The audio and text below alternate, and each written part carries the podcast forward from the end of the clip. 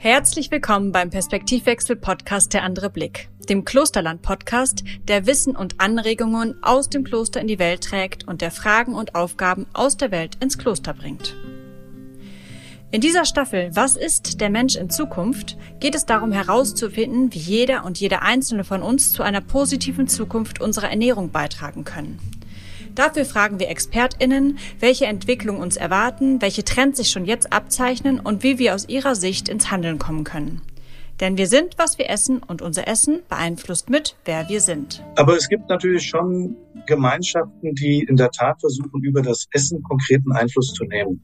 In dieser Folge spreche ich mit Pfarrer Dr. Kai Funkschmidt und Sie erfahren, wo er den größten Hebel sieht, um die Zukunft gemeinsam zu gestalten und welche Gefahren er in der Ideologisierung von Ernährungsweisen sieht. Am Ende hat er eine Empfehlung für uns, wie wir noch heute Abend ins Handeln kommen können.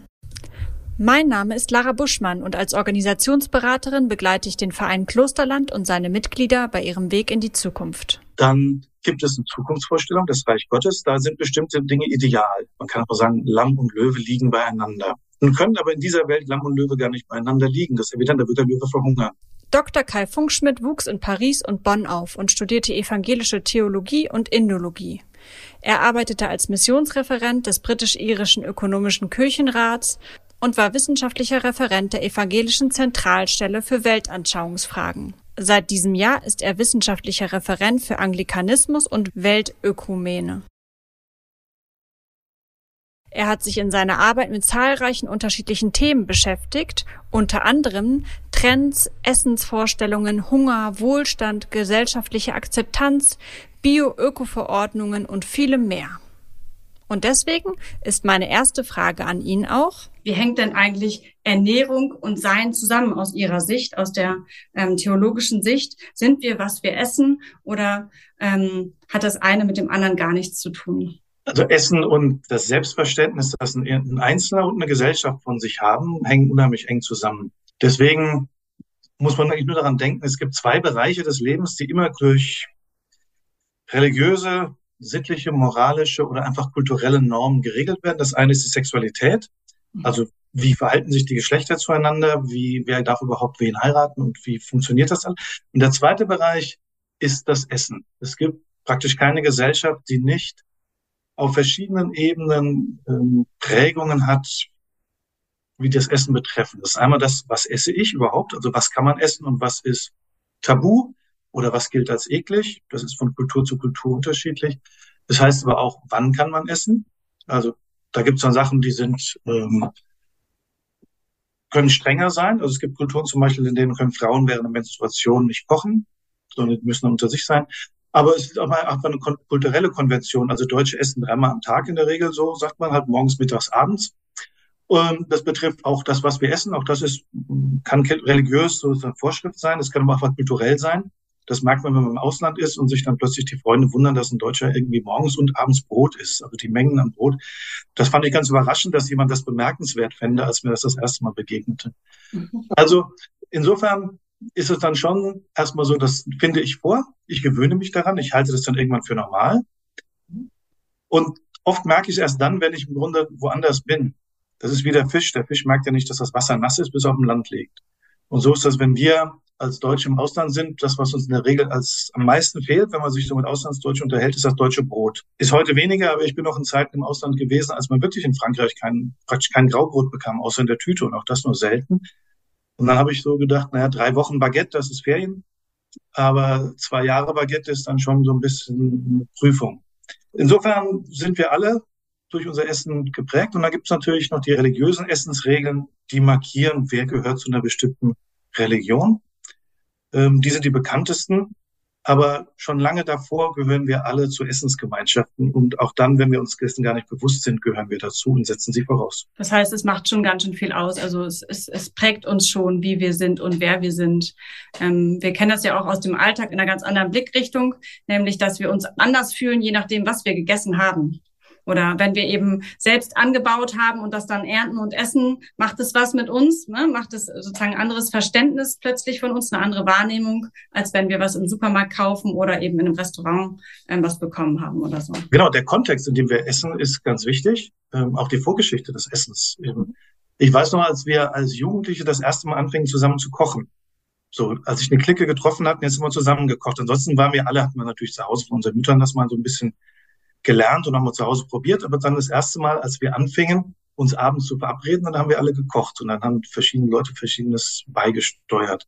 Das ähm, Gemeinschaftserlebnis, das dabei entstand in der Herstellung des Essens, aber auch beim anschließenden gemeinsamen Essen. Das ist ein ganz anderes Essen, wenn ich das vorher selber gekocht habe. Mhm. Schon das Erlebnis, wie lange man braucht, um was zu kochen und wie schnell man es dann auch aufgegessen haben kann, das ist ja dann auch manchmal so eine kleine Enttäuschung, die dann mal reinspielt. Aber das Erlebnis, mit anderen zusammen zu essen, in, in dem Fall halt jetzt mit einer Jugendgruppe oder in der Familie, also das habe ich im großen Stil nie gemacht. Das habe ich jetzt eher bei ähm, Großmutter mal beobachtet, wenn man das Essen selber anbaut, das angebaut anschließend aus der Erde holt, das dann reinigt und das dann zubereitet. Da haben sie ja nochmal sozusagen noch einen weiteren Schritt der Aneignung dessen, was sie essen. Ich stelle mir vor, einen Jäger, der auf die Jagd geht und äh, das selbstgeschossene oder das selbstgeangelte, also Angler sagen das zum Beispiel, das selbstgeangelte verzehrt und die selbstgesammelten Pilze, das muss jetzt auch nicht immer ähm, Fisch oder Fleisch sein, das ist was Besonderes. Ich weiß noch heute das erste Mal, als die Familie unter Anleitung eines äh, Freundes zum Pilzsammeln ging. Da haben wir in Paris gelebt und sind in den Wald gegangen und haben hinter die Pilze gegessen. Das war ein so eindrückliches Erlebnis, dass ich mich heute noch erinnern könnte und könnte Ihnen da noch ein paar Sachen, Details dazu erzählen, wenn ich das wollte. Also insofern haben Sie völlig recht. Solche Dinge sind sehr prägend und machen was mit uns. Ja, und machen uns irgendwie auf eine bestimmte Art und Weise auch mit aus. Ne? Mhm. Ja. Wenn wir jetzt mal den Blick ähm, von uns als, wie prägt es uns als Person, das Essen und ähm, die Art und Weise, wie wir dazukommen zu dem Essen, wenn wir da mal von weggehen und dann quasi in die Ferne gucken, jetzt in die Zukunft, worin liegt denn eigentlich aus Ihrer Sicht der Sinn, die Zukunft mitgestalten zu wollen und da sozusagen hinzuplanen? Und die zweite Frage da vielleicht mit angeschlossen, ähm, gibt es eigentlich einen nennenswerten Austausch zwischen dieser Zukunftsforschung oder Wissenschaft und der Religion? Also Religionen haben häufig Zukunftsvorstellungen, die, würde ich als Christ sagen, eschatologisch geprägt sind. Das heißt, eine Rede von den letzten Dingen heißt wörtlich Eschatologie. Im christlichen Bereich wäre das mit dem Begriff des Reiches Gottes umschrieben. Ähm, Zukunftsforschung, da denke ich immer so ein bisschen, naja, das äh, kann ich jetzt nicht so furchtbar viel mit äh, anfangen. Zukunftsgestaltung, das ist evident, ähm, wenn ich in der Gesellschaft lebe und mich beschäftige damit und irgendwie ein Interesse daran habe, was ist, wie die Gegenwart ist und wie ich sie gerne gestalten oder beeinflussen möchte, da bin ich ja immer schon bei der Zukunftsgestaltung. Das heißt, wir alle haben eine Vorstellung davon, wenn wir irgendetwas machen, entweder im persönlichen Bereich oder man engagiert sich gesellschaftlich oder politisch, da versucht man natürlich Zukunft zu gestalten. Das würde ich nicht als Zukunftsforschung beschreiben. Das kommt mir immer ein bisschen pseudowissenschaftlich vor, um ehrlich zu sein. Aber dass man natürlich versucht, Dinge zu gestalten, das ist Teil des Menschseins. Ich halte es auch für Teil des gelungenen Menschseins, dass man sich engagiert dafür und mit anderen zusammen überlegt, wo soll die Reise hingehen. Religion habe ich, wenn wir nachher mal vielleicht auf kritische Aspekte auch dieses Essensthemas kommen, es gibt da ja auch Entwicklungen, die ich problematisch sehe und das auch immer wieder mal geschrieben oder gesagt habe, würde ich sagen, Religion ist eine Rückversicherung gegen die Absolutsetzung meiner Zukunftsvorstellungen. Also das Typische an der christlichen, wenn ich jetzt beim christlichen bleibe, das ist ja mein Metier oder mein, auch mein Glaube, dann gibt es eine Zukunftsvorstellung, das Reich Gottes, da sind bestimmte Dinge ideal. Also man kann auch sagen, Lamm und Löwe liegen beieinander. Nun können aber in dieser Welt Lamm und Löwe gar nicht beieinander liegen. Das ist evident, da wird der Löwe verhungern. Äh, das Lamm würde weiter grasen und groß werden, aber den Löwen wäre nicht geholfen. Das heißt, äh, diese Metapher bleibt eine Metapher. Sie ist eine Zukunftsvorstellung von einer Friedensvorstellung und einer Harmonievorstellung, die jenseits des Hiesigen ist. Und das ist wichtig. Sie ist jenseits des menschlich Machbaren. Und das muss ich immer im Kopf behalten, wenn ich versuche, in eine bestimmte Richtung die Zukunft zu beeinflussen dass das, was ich anstrebe, sondern ich habe eine Idealvorstellung, aber die möchte ich nicht wirklich umsetzen. Denn die Versuche, solche absoluten Ideale umzusetzen, enden eigentlich immer im Totalitarismus. Weil ich mich merke, der Löwe kann gar nicht anders, der muss das Lamm fressen. Und wenn ich dann sozusagen die Vorstellung habe und habe die Metapher wörtlich genommen, dann habe ich das Reich Gottes wörtlich genommen, dann muss ich den Löwen irgendwann zwingen, das Gras zu essen, dass es den Löwen nicht gut bekommt. Übertrage ich es auf menschliche Gesellschaften, wenn ich eine Idealvorstellung habe und versuche, die mit aller Gewalt zu erreichen, dann muss ich die anderen Menschen, die nicht mitmachen wollen oder können aus irgendeinem Grunde, zwingen, meinem Ideal zu folgen. Das Problem ist, andere Leute haben übrigens dann auch Ideale und die widersprechen meinen, die wollen mich dann ihrerseits zwingen. Und dann habe ich das genaue Gegenteil von dem erreicht, was ich eigentlich möchte. Ich habe nicht Harmonie gestiftet, sondern Unfrieden. Und deswegen ist die Religion, glaube ich, die kleine Warnung. Du lebst im Vorletzten. Bemühe dich schon, gut und richtig zu leben, aber sei dir bewusst, dass du nicht das absolut, das letztgültig Gute erreichen wirst und dass du gnädig bleibst mit dir und anderen. Und das ist für mich das, was ähm, Religion oder christliche Religion auf jeden Fall beitragen sollte zu diesen Debatten. Und können Sie ähm, Beispiele nennen, wie sich da unterschiedliche Religionsgruppen oder auch spirituelle Strömungen gerade ganz konkret aktiv bemühen, zum Beispiel die Zukunft Richtung Ernährung ähm, mitzugestalten? Die meisten Religionen haben Essensvorschriften, die sind nicht gedacht instrumentell. Das heißt, da geht es nicht darum, ich esse in einer bestimmten Weise, um was Bestimmtes zu erreichen. Das gibt es manchmal als spätere Erklärung. Also ganz bekannt ist, viele Leute glauben, dass das Schweinefleischverbot im Judentum und im Islam daher komme, dass Schweine Trichinen haben oder das Schweinefleisch in der Wüste besonders schnell verdirbt. Das sind aber spätere Erklärungen. Also weder das alte Judentum noch der Islam wusste was von Trichinen und Schweinefleisch verdirbt auch nicht schneller als anderes Fleisch in der Wüste. Also diese Rationalisierungen, die sagen, das Gebot hat einen rationalen Sinn, die sind im Grunde sekundär, die hat man später dazugesetzt, weil wir uns nicht mehr damit zufrieden geben können, dass ein religiöses Gebot einfach nur ein religiöses Gebot ist und sein Sinn liegt in ihm selber. Die Befriedigung liegt darin, dass ich Gottes Gebot erfülle, auch wenn ich jetzt gar keinen tieferen, schon gar keinen rationalen Sinn darin finde. Äh, manche Theologen, also islamische Theologen würden sogar sagen, oder auch jüdische Theologen, wer das Gebot so interpretiert, der hat es völlig ins Gegenteil verkehrt. Also wer aus Gottes Gebot so eine rationale Herleitung macht, der hat im Grunde das göttliche Gebot verspottet, weil es eben nicht befolgt, weil es Gott geboten hat, sondern weil es vernünftig findet. Aber es gibt natürlich schon Gemeinschaften, die in der Tat versuchen, über das Essen konkreten Einfluss zu nehmen. Vegetarisch-vegane Gruppen haben in der Regel, wenn sie als Gruppe existieren, als Weltanschauungsgemeinschaft existieren, immer das Anliegen gehabt, das gibt schon im 19. Jahrhundert, das Tierleid zu vermindern. Also der Gedanke war, Tiere zu töten ist ähm, dem Menschen nicht angemessen. Das schadet dem Tier offensichtlich. Der Mensch ist es, das tut dem Menschen gut, aber wir versuchen das zu vermeiden, weil man auch ohne könnte. Da ist also schon der Gedanke, eine bestimmte Vorstellung des Guten umzusetzen. Häufig oder eigentlich am Anfang steht dabei nicht unbedingt das Tierwohl, sondern der erste Schritt ist in der Regel das Eigenwohl, nämlich die Gesundheit. Das heißt, gerade die vegetarische Bewegung, die im frühen 19. Jahrhundert, also die moderne vegetarische Bewegung, Vorläufer gibt es schon in der Antike, fing an damit zu sagen, also wer ständig gemordetes Fleisch oder irgendwie gewaltsam getötetes äh, Nahrungsmittel isst, dem schadet das körperlich und seelisch. Er schadet seiner Seele, aber auch waren auch viele Ärzte am Anfang, die sowas propagierten. Äh, das Fleischessen schadet mir physisch, das macht Krankheiten. Und im nächsten Schritt, dann haben die Leute darauf verzichtet, merken, es tat ihnen gut. Und dann kommt im nächsten Schritt die Überlegung, ah, wenn das mir so gut tut und ich mich jetzt ausgeglichener fühle und ähm, wir, die wir so essen, auch eine bestimmte Gemeinsamkeit entdecken und eigentlich so ein harmonisches Miteinander auch haben, Vielleicht hat das ja noch weitere Gründe, warum man das machen kann. Und dann kommt in der Regel das Tierwohl rein. Und vom Tierwohl schreitet es dann fort. Und das ist dann so im späten 19., Anfang des 20. Jahrhunderts in der sogenannten Lebensreformbewegung. Dann kommt der Gedanke rein, dass ich durch eine bestimmte Form der Nahrungsmittelproduktion und äh, Nahrungsaufnahme, also der Ernährung, eine andere Gesellschaft schaffen kann, weil ich erst andere Menschen dadurch äh, mache. Also ich selbst bin ein anderer geworden. Das sagen viele Veganer. Ich fühle mich jetzt viel besser, viel konzentrierter, viel leichter und so weiter, viel weniger anfällig für Schnupfen und alles. Das nächste ist dann, das führt zu besseren anderen Menschen und aus den besseren anderen Menschen entsteht eine bessere andere Gesellschaft, in der ganz viele Probleme gelöst sind. Solche vegetarisch-veganen Gruppen hat es lange gegeben, gibt es auch heute noch, wobei auch diese Bewegungen heute ein bisschen damit kämpfen, dass die Menschen nicht mehr so gemeinschaftsfähig sind. Also früher haben die Vereine gegründet, weiß ich, die Siedlung Eden bei Oranienburg in Berlin, das war so eine vegetarische Siedlung. Äh, die haben jetzt auch Nachwuchsprobleme, weil auch dort, das war nicht, also eine vegetarische Schrebergartenkolonie, die aber eben, ein, die war nicht nur Schrebergartenkolonie, sondern die hatten eine gemeinsame Idee. Das wird heute immer schwerer, weil auch die keinen Nachwuchs kriegen. Die heutigen jungen Leute, die wollen dann lieber für sich vegan oder vegetarisch sein, die brauchen dann nicht so einen Verein.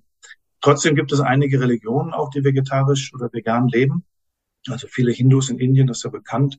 Es gibt die Black Hebrew Israelites, die leben, die gibt es so seit den 60er äh, Jahren, die sind ähm, vegan, immer schon gewesen. Äh, insofern gibt es einige Gruppen, da ist nicht immer klar zu trennen, ob da das Essen Mittel zum Zweck ist, also ob man irgendwas damit erreichen will, oder ob die Nahrungsaufnahme äh, zunächst mal der Identitätsstiftung gilt. Denn der Aspekt der Identitätsstiftung, der ist ganz wichtig bei dem ganzen Essensthema. Den darf man nicht aus dem Blick verlieren. Sehr spannend. Ähm, ich frage mich jetzt gerade, ist das überhaupt angemessen, zu, darüber nachzudenken und zu sagen, okay, zum Beispiel so Tugenden wie Verzicht oder Armut oder ähm, sich quasi Zuwendung zu Geist und Seele oder Fastenzeiten oder so. Also die ja quasi religiöse oder spirituelle Tugenden sind, die mhm. teilweise auch im Kloster vertreten sind und so weiter. Ist es überhaupt ähm, angemessen und möglich, darüber nachzudenken, wie die sich quasi auch positiv auf ähm, die Ernährungszukunft, das Klima und ähm, all das auswirken würden? Also Angemessenheit ist natürlich immer eine Interpretationsfrage und von wo schaue ich drauf. Aber mhm. gibt es da quasi Ambitionen zu sagen, das können wir eigentlich voll gut nutzen? Also wenn zum Beispiel alle Menschen ähm, einfach weniger essen würden oder einen Tag die Woche eben kein Fleisch konsumieren würden oder ähnliches, dann hätte das ja schon einen Rieseneffekt. Also ich halte viel von diesen Tugenden, die Sie genannt haben. Also ich glaube, dass es für den Menschen gut ist, gewisse Selbstdisziplin zu üben, auch Verzicht zu üben, auch mal bewusst ähm, auf Dinge zu verzichten, äh, zeitweise zu verzichten, etc seinen Konsum einzuschränken sowieso. Das ist, finde ich, so evident, weil unser Konsum dermaßen exzessiv ist, dass es da wirklich keine großen geistigen Anstrengungen bedarf, äh, um zu erkennen, dass man da eine Stellschraube hat, an der man einiges positiv an seinem Leben verändern könnte. Ich wäre vorsichtig, äh, zu große Ziele damit zu verfolgen. Also da ist so ein bisschen Virtue Signaling dabei. Ja? Also ich trage meine Tugend vor mir her und äh, weil ich esse jetzt vegetarisch. Meine Erfahrung ist, die meisten Leute, die vegetarisch essen, tun das, weil sie es gerne machen, weil sie es gesünder finden ähm, vielleicht weil sie gerne vegetarisch kochen und weil andere in dem Kreis, in dem Freundeskreis das auch tun. Äh, viele Studenten übrigens, da hört man es unter Hand, leben vegetarisch, wenn sie in der Uni sind und äh, ihre Freundin vegetarisch, aber zu Hause bei der Mutter essen sie dann wieder normal. Aber weil so viele Frauen vegetarisch sind, passen sie sich an. Auch kein schlechter Grund. Aber also das so, der Glauben, man könne im großen Stil was ändern. Da wäre schon deswegen, wäre ich skeptisch, also auf einer grundsätzlichen Ebene dazu gleich. Auf einer vordergründigen Ebene würde ich sagen, es gibt eigentlich dieses Problem vor allem im Westen. Also das ist der, der westliche Kulturkreis. Wir haben ja diesen exzessiven Konsum.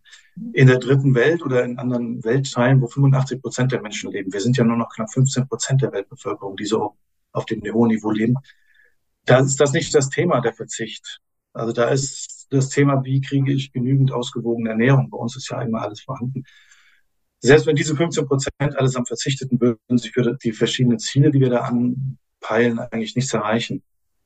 Sie würden aber frustriert und wahrscheinlich immer radikaler versuchen, selbst den Verzicht zu üben. Also das ist die Gefahr. Wenn ich denke, jetzt habe ich doch den Weg gefunden und dann sehe ich, die anderen ziehen nicht mit, dann ist der Schritt immer ziemlich schnell, dass ich über die anderen erst schlecht denke, nach dem Motto, die haben sich nicht im Griff oder denen ist das nicht wichtig oder denen ist das Klima, der Hunger, der Frieden der anderen egal. Dann denke ich erst schlecht über sie und irgendwann komme ich an den Punkt, wenn ich dann an irgendeiner politischen Machtstelle sitze, dann schreibe ich ihnen jetzt mal vor, was sie zu essen haben. Äh, und dann würde ich wieder sagen, da ist wieder das Vorletzte und das Letzte äh, verwechselt worden. Gerade wenn Sie im politischen Bereich, also auf einem Weltmaßstab was verändern wollen, dann müssen Sie bereit sein, Kompromisse zu schließen. Ähm, anders funktioniert Politik nicht, sonst wird sie unmenschlich. In dem Moment, wo Sie Kompromisse ablehnen, werden Sie totalitär. Und wenn Sie die Macht haben, dann Gnade Gott allen. Also man sollte sich zurücknehmen, Empfehlungen aussprechen, das ist kein Problem, das wird jeder tun, der von irgendwas überzeugt ist. Aber ich bin sehr skeptisch darum, wenn man Leuten in so etwas Intimem wie dem Essen vorschreibt, was sie zu tun und zu lassen haben. Und zwar gerade deswegen, weil Essen so wichtig ist. Ähm, man provoziert nicht, also es ist nicht nur ungeschickt, weil man extrem Widerspruch produziert. Man trifft Menschen im Kern, wenn man ihnen sagt, was sie zu essen haben. Und dementsprechend aggressiv oder unwillig reagieren sie. Und unter Umständen würden sie es rein trotz dann anfangen, irgendwie mehr zu essen, vielleicht ein bisschen übertrieben, aber ich glaube, in der Politik könnte man gut mit der religiösen Tugend des Lebens im Vorletzten viel anfangen. Wenn man sich bescheiden könnte, das möchte ich erreichen, das sind die Mittel und diese Mittel werde ich nicht mal anwenden und deswegen werde ich mein Ziel nur zu 70, 60 Prozent oder vielleicht noch weniger erreichen. Dafür kann ich aber an anderen Stellen Menschen mitnehmen. Das scheint mir momentan wichtiger, weil ich glaube, ähm, an vielen dieser Stellen wissen wir zum Beispiel gar nicht, was der Einfluss des Essens ist. Also da sind immer viele Behauptungen im Raum. Selbst wenn alle Menschen morgen vegan würden, hätte das auf das Weltklima voraussichtlich einen minimalen Effekt. Aber stellen Sie sich mal vor, welche Gewalt Sie anwenden müssten, um alle Menschen vegan zu ernähren. Abgesehen davon würden manche verhungern, die nämlich nicht vegan leben können, weil sie so hoch leben, dass da keine Nutzpflanzen wachsen. Das heißt, die kommen, wenn sie so denken, in 0, nix in lauter Aporien. Wenn sie aber so drauf sind, dass sie meinen, das ist die Lösung für alles, ja, das ist das eine Thema, an dem ich jetzt alles festmache, dann werden sie über diese Feinheiten, die Aporien, hinwegspringen wollen. Die werden sie nur ärgern und dann werden sie die beiseite schieben und einfach ihr Programm durchziehen. Äh, und das ist immer, immer fatal, denke ich. Insofern, ja, man kann versuchen, in die Richtung zu gehen, aber man wird feststellen, es gibt Leute, die auch über das Essen das genaue Gegenteil propagieren und zwar aus genauso äh, ethischen Gründen mit der gleichen Überzeugung, dass sie richtig sind. Also ich nehme mal das Beispiel der äh, biodynamischen Landwirtschaft, äh, der anthroposophischen Höfe auf den Demeterhöfen. Da gehört Tierhaltung dazu. Die ist nur, wenn Sie sozusagen ein integriertes System von Futterpflanzen, Nahrungspflanzen und Fleischproduktion haben, dann haben die die Vorstellung einer harmonischen Landwirtschaft. Jetzt kommt aber, das ist durchaus weltanschaulich begründet. Ich würde das für eine religionsartige Weltanschauung halten. Dann kommen andere, die sagen, nein, vegetarisch-vegan muss es sein. Und machen das mit der gleichen Werbe und der gleichen weltanschaulichen Selbstsicherheit. Die beiden müssen aufeinander krallen. Und wenn sie jetzt keine grundsätzlich demokratische oder religiös mit einem im vorletzten Leben Weltanschauung haben, Rückversicherung haben, dann kommt dieser Konflikt nie zu einer Lösung. Und deswegen glaube ich, sind diese totalen Ziele mit größter Skepsis zu betrachten. Also ich habe jetzt verstanden, ähm, Ihre Empfehlung für uns als Privatperson wäre erstmal gerne selber ähm, praktizieren, vielleicht nachhaltig leben, ein ähm, bisschen den Konsum drosseln und schauen, dass man in einem guten Gleichgewicht ist. Gleichzeitig lieber als positives Beispiel vorangehen, aber andere eben nicht missionieren, überzeugen und so weiter, weil das natürlich schnell zu einer Abwehrreaktion führen kann ähm, oder auch zu einer Aggression. Überzeugen schon, aber nicht zwingen. Also nicht politisch zwingen, aber überzeugen dürfen sie jeden versuchen. Das ist ja normal liebevoll klar überzeugen. Was wäre denn jetzt Ihre Empfehlung? Gehen wir mal davon aus, wir haben jetzt ähm, Hörerinnen und Hörer, die zum Beispiel Ordensleute sind, also in einem Kloster leben und arbeiten oder in den Wirtschaftsbetrieben dort ähm, angestellt sind ähm, oder ähnliches. Oder wir haben Menschen, die ein Grundstück haben, Haus und Hof haben, vielleicht irgendwie Einfluss haben auf irgendeine Produktionsstätte, ähm, sei es in der Landwirtschaft oder eben in der Fertigung, oder seien es Leute, die zum Beispiel Zugriff auf Kommunikationsmedien haben, ja, oder auch ähm, Geistliche, die eben eine Gemeinschaft haben, mit der sie in Kontakt sind. Was wäre denn da Ihre Empfehlung, ähm, was die Unternehmen könnten für eine wünschenswerte Ernährungszukunft? Mein Thema ist weniger, ähm, was wir essen sollen oder ob wir durch großen Verzicht jetzt den Hunger beseitigen oder das Weltklima retten, weil ich nicht glaube, dass das wirklich funktioniert. Also das muss auf anderen Wegen angegangen werden. Die Probleme sind ja real, das bestreitet niemand. Ich glaube nicht, dass der individuelle oder kollektive Konsum von Essen da das zentrale Schlüssel ist. Was mich beim Essen viel mehr beschäftigt, ist der Verlust an Gemeinschaft. Mhm. Essen ist traditionell, und deswegen ist es ja immer reguliert, ähnlich wie Sexualität, ist eine Voraussetzung dafür, dass Individuen existieren und Gemeinschaften existieren. In der indischen Kastensystem, da können Sie es deutlich sagen, eine Kaste ist definiert durch Brot und Tochter. Das heißt, Tochter, das heißt, ist das Symbol dafür, wer kann untereinander heiraten. Also das ist der Bereich Sexualität. Brot heißt, das ist der Bereich der Menschen, die zusammen essen können. Darüber hinaus ist so ein bisschen so ein Tabugebot. Da gibt es dann so Reinigkeitsgebote, da kann man nicht miteinander essen. Also das sind die Leute, die zusammengehören. Und da sehe ich in unserer Gesellschaft verschiedene Strömungen, die das in eine ungute Richtung gedrückt haben in den letzten Jahrzehnten. Das eine ist, ähm, es gibt immer weniger Gemeinschaftsmale. Die Arbeitswelt hat sich so entwickelt, die einfach die kulturelle Individualisierung, die Auflösung von Familien. Also viele Familien haben höchstens noch eine gemeinsame Mahlzeit am Tag, wenn das. Mhm. Und dann gleichzeitig gibt es so Essensgruppen, bei uns jetzt insbesondere in Europa, in Nordamerika, Leute, die essen in einer ganz bestimmten Weise. Also die essen dann eben nur vegan, nur vegetarisch. Und einige davon sondern sich von anderen ab. Essen ist aber eigentlich dafür da, Gemeinschaft zu stiften. Und Essensregeln sind dafür da, die Gemeinschaft derer, die zusammengehören, zu stiften, aber auch natürlich eine gewisse Grenze nach außen zu ziehen. Das gehört schon auch dazu. Aber in dem Moment, wo jeder individuell das macht, wie er möchte, verlieren sie den sozialen Zusammenhalt. Und den Verlust an sozialem Zusammenhalt, das Gefühl, wir haben zunächst mal grundsätzlich sehr viel gemeinsam. Und in dieser Gemeinsamkeit tragen wir unsere Streitigkeiten über alle möglichen Fragen aus. Der geht uns langsam verloren. Äh, und das macht mir im Grunde mehr Sorge. Oder das ist das, wo ich eher denke, dass das Essen ähm, eine Lösung sein kann. Und jetzt, wenn Sie fragen, was würde ich da empfehlen? Ähm, was ich zum Beispiel bei Klöstern sehr bewundere, die haben eine ganz starke gemeinschaftliche Essenskultur. Also meine Schwester ist zufällig Nonne. Dadurch kenne ich das so ein bisschen, was es mir erzählt. Man schweigt zusammen, jemand liest was, also ich bin die Dienerin da, zumindest ist es so, man liest was vor. Oder eine liest was vor, die anderen essen schweigend. Äh, und man isst grundsätzlich gemeinsam. Das ist eine wichtige Zeit. Also nur in Notfällen isst man eine Schwester irgendwo alleine, wenn sie auf Reisen ist vielleicht. Davon gibt es mir zu wenig. Und ich glaube, wenn das diejenigen, die Einfluss haben, also Arbeitgeber zum Beispiel, wenn die dafür sorgen könnten, beitragen könnten, dass dieses gemeinschaftliche Essen stärker stattfindet, dass zum Beispiel Familien befähigt werden, das zu machen, dass der Arbeitgeber in seinem Arbeitnehmerkreis das machen kann und so weiter. Da wäre schon viel gewonnen für eine Gesellschaft, weil das das friedliche Zusammenleben und den sozialen Zusammenhalt, den wir dringend brauchen, fördern würde. Ich halte das deswegen für wichtiger, zum einen, weil, wie gesagt, ich das wirklich für ein großes Problem halte. Zum anderen aber, weil das ein Thema ist, das wirklich zum Essen gehört.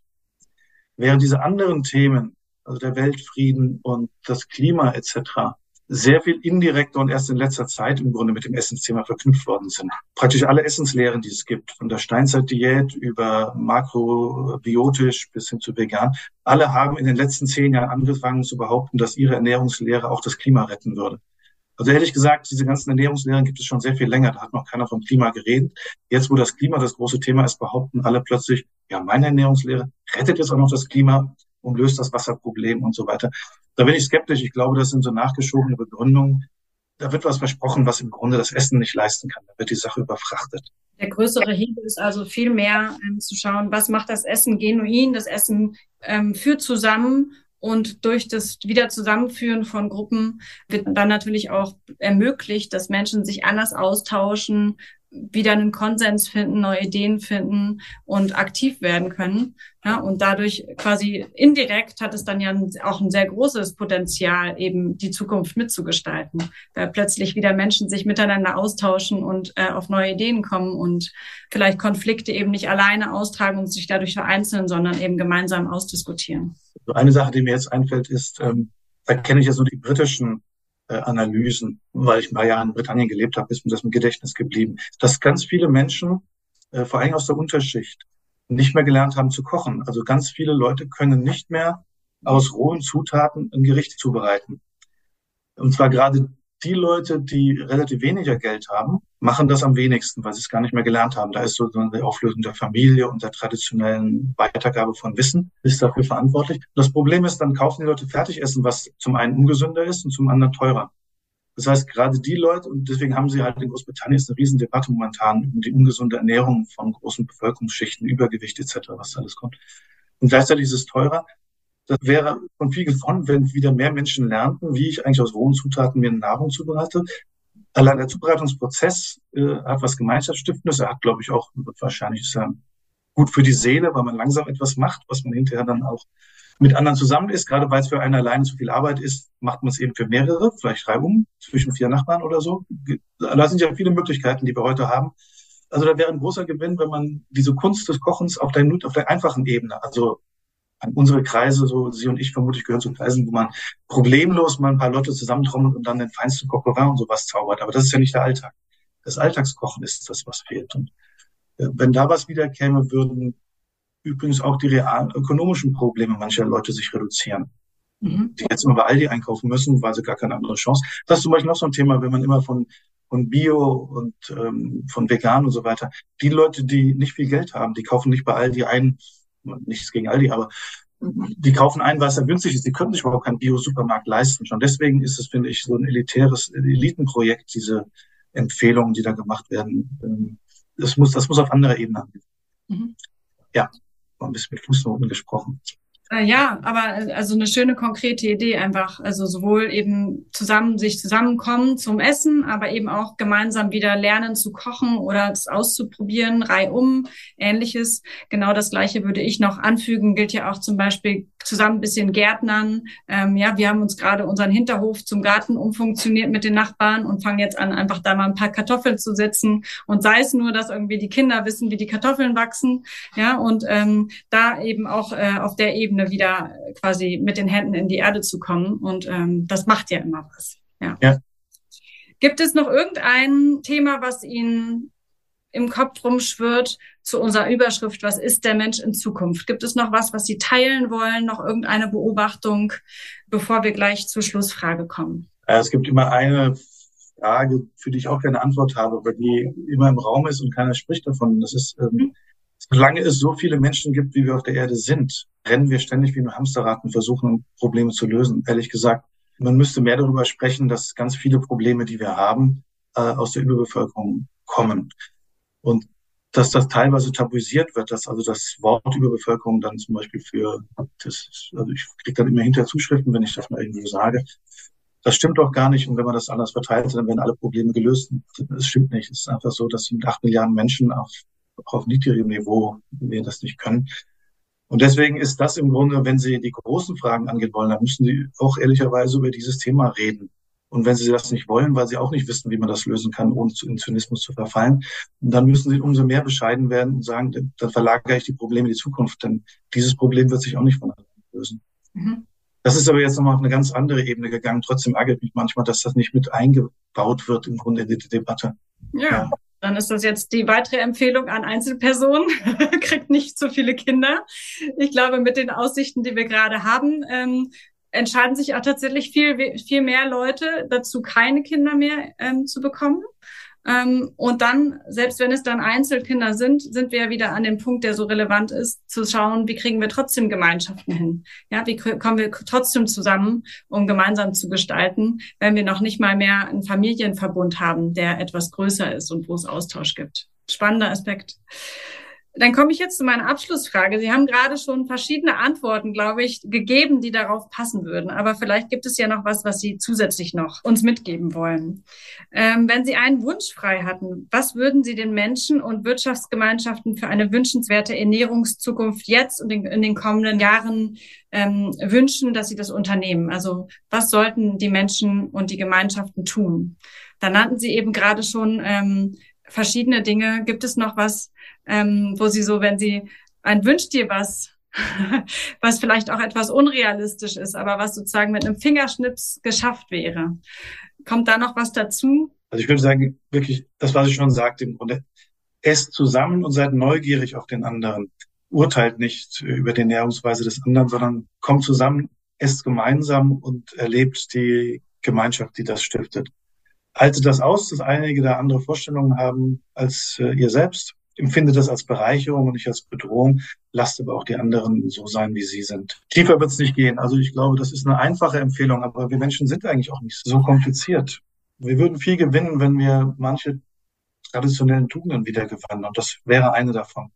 Gemeinsam essen. Ganz herzlichen Dank, Herr Dr. Kai Funkschmidt. Es hat mir großen Spaß gemacht und ich bin ähm, wirklich überrascht und erfreut, dass sie zu diesen einfachen Dingen äh, gekommen sind. Weil wenn wir an Zukunft und Ernährungszukunft und Foodtrends und so weiter denken, dann sind wir ganz schnell bei hochtechnologisierten Dingen oder bei Heuschrecken, die wir jetzt essen müssen und so weiter. Oder ähm, dass wir jetzt alle irgendwas radikal aufhören müssen und erstmal an der Basis anzusetzen und zu sagen, die einfachen Dinge, damit könnten wir jetzt mal anfangen. Die schaffen schon eine gute Voraussetzung für die Zukunft. Ähm, das ist, glaube ich, ähm, was, womit viele Menschen was anfangen können und wo man quasi heute Abend schon mit starten könnte. Ja, gerne. Danke. Ganz herzlichen Dank für das Gespräch und bis Ihnen bald. Auch. Tschüss, Frau Buschmann. Ade. Tschüss. Den Perspektivwechsel-Podcast Der andere Blick finden Sie überall, wo es gute Podcasts gibt. Abonnieren Sie uns und empfehlen Sie uns weiter. Wir freuen uns. Vielen Dank und bis bald.